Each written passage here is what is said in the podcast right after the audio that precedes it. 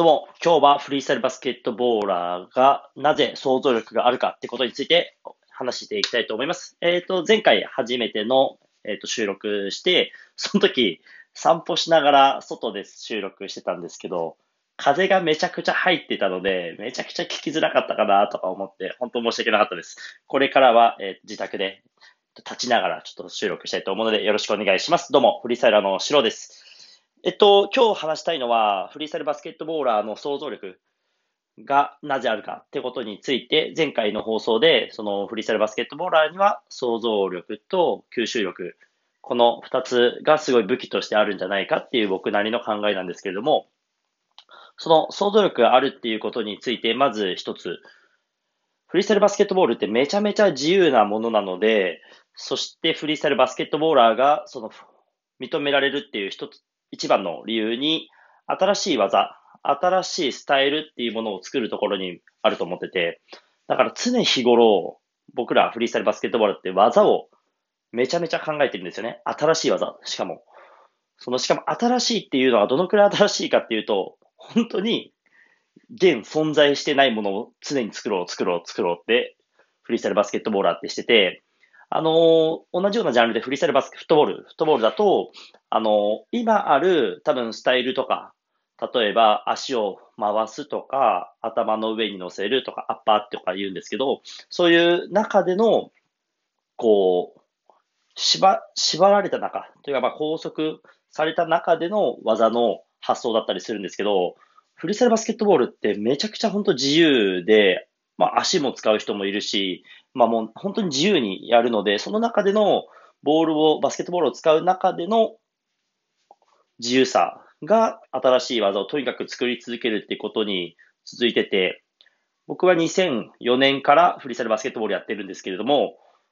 まだ出るんだ。今2020年、16年間、まだまだ技出るんだっていうくらい出続けてるんで、本当に想像力に特化したジャンルなのかなって思ってます。なので、めちゃくちゃ今フリースタイルバスケットボールやってる人たちは、本当に想像力に富んでるんじゃないかなって僕は思っていて、想像力があるっていうことを、えっ、ー、と、まず一つ、フリースタイルバスケットボーラーの武器なのかなって思ってます。で、もう一個、想像力の中で、あの、想像力って、もう一つこう、あれいいなとか、これいいなとかっていうのに対する感度もめちゃくちゃ高くて、フリースタイルバスケットボールやってる人って多分始めた時、まあ動画だったり知り合いだったりするとは思うんですけども、確実に周りに1人2人とかしかいなくて、本当に大人数が同時にやってる状況ってなかなかないと思うんですよ、俺。僕も始めた頃は1人だったし、もうそれこそ本当に周りにもいなかったっていう記憶もあるし、それこそまだ YouTube もなかったので、すごいこう、フリースタイルバスケットボールを始めるっていうこと自体が、かなりこうトライをしてるあの、ものだと思うんですよね、俺。あフリースタイルバスケットボールやってるって言って、誰も知らないし。うん。で、その中で、そういうフリースタイルバスケットボールやってるよっていう、ちょっと白い目で見られる時代もあったし、今でも別にそんなにめちゃめちゃみんなが黒い目って言ったらおかしいですけど、まあ見ることもないとは思うんで、そういう早く何かに飛びつく性質っていうのは、すごい、それも武器だなと思ってて。だからフリースタイルバスケットボーラーって、かなり早いんですよね。いろんなことに対して。音楽だったり、漫画とか他のエンタメに対する感度ってめちゃくちゃ早いと思ってて、ただ、その、SNS での発信が割かし少ないと思ってます。SNS で、その、いろんな人がいろんなこと発信してるのって少ないのかなとは思っていて、でもそれって僕の中では結構賢いのかなっていうのも一つあるので、例えばこう、SNS でわーわー言う人がほとんどいないジャンルかなっていう、なんか失礼な言い方かもしれないですけど、やっぱバカがあんまりいないジャンルですね、多分。あのー、これ言ったらダメだなとか結構分かってて、ただこれを言ったら面白いだろうなっていうのも分かってたりして、そこら辺のバランス感覚がいいので、多分 SNS でエンタメしようと思ったらすごいできる人たちが多いと思うので、まあ、俺が思うに、今後、そのフリースタイルバスケットボーラーは、今まで大会とかバトル重視でやってたと思うんですけど、まあ、それこそ今ちょっとね、YouTube メディアとか増えてるらしいので、フリースタイルバスケットボールは全員 YouTube やった方がいいです。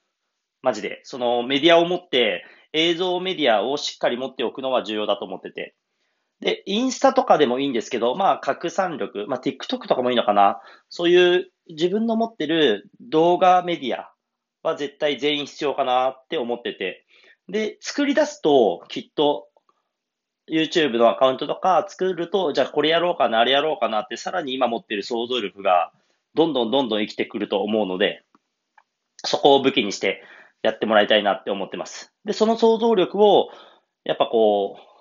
う、いつも常に頭使ってるんで、バスケットボールの技に表現するのももちろん大事だし、その新しいコンテンツで、そのコンテンツ作ることによって、まあ近く、近い人、そしてまあ見てくれた人が、まあ多分幸せになるもの結構作れると思います、俺は。フリースタイルバスケットボーラーは。なので、そこを武器に、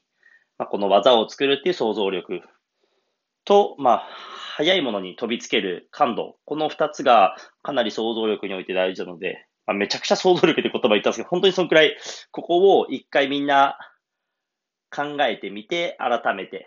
こう、何したいかな、何できるかな、とか思う。だからその、このラジオ多分全然関係ない人が聞くことはあんまないと思うんですけど、まあ、フリースタイルバスケットボーラーってそんなやつの集まりなんだなって思ってもらって、どういうことしてんのかなって興味持ってもらったら嬉しいですし、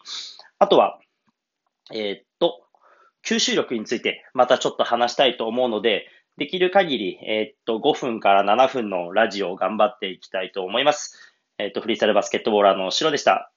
ちょっとね、いろいろ、あの、効果音だったり、お題ガチャとか、なんかいろいろあるので、まあ、機能も使いこなしていきたいと思います。どうも、またよろしくお願いします。白でした。ありがとうございました。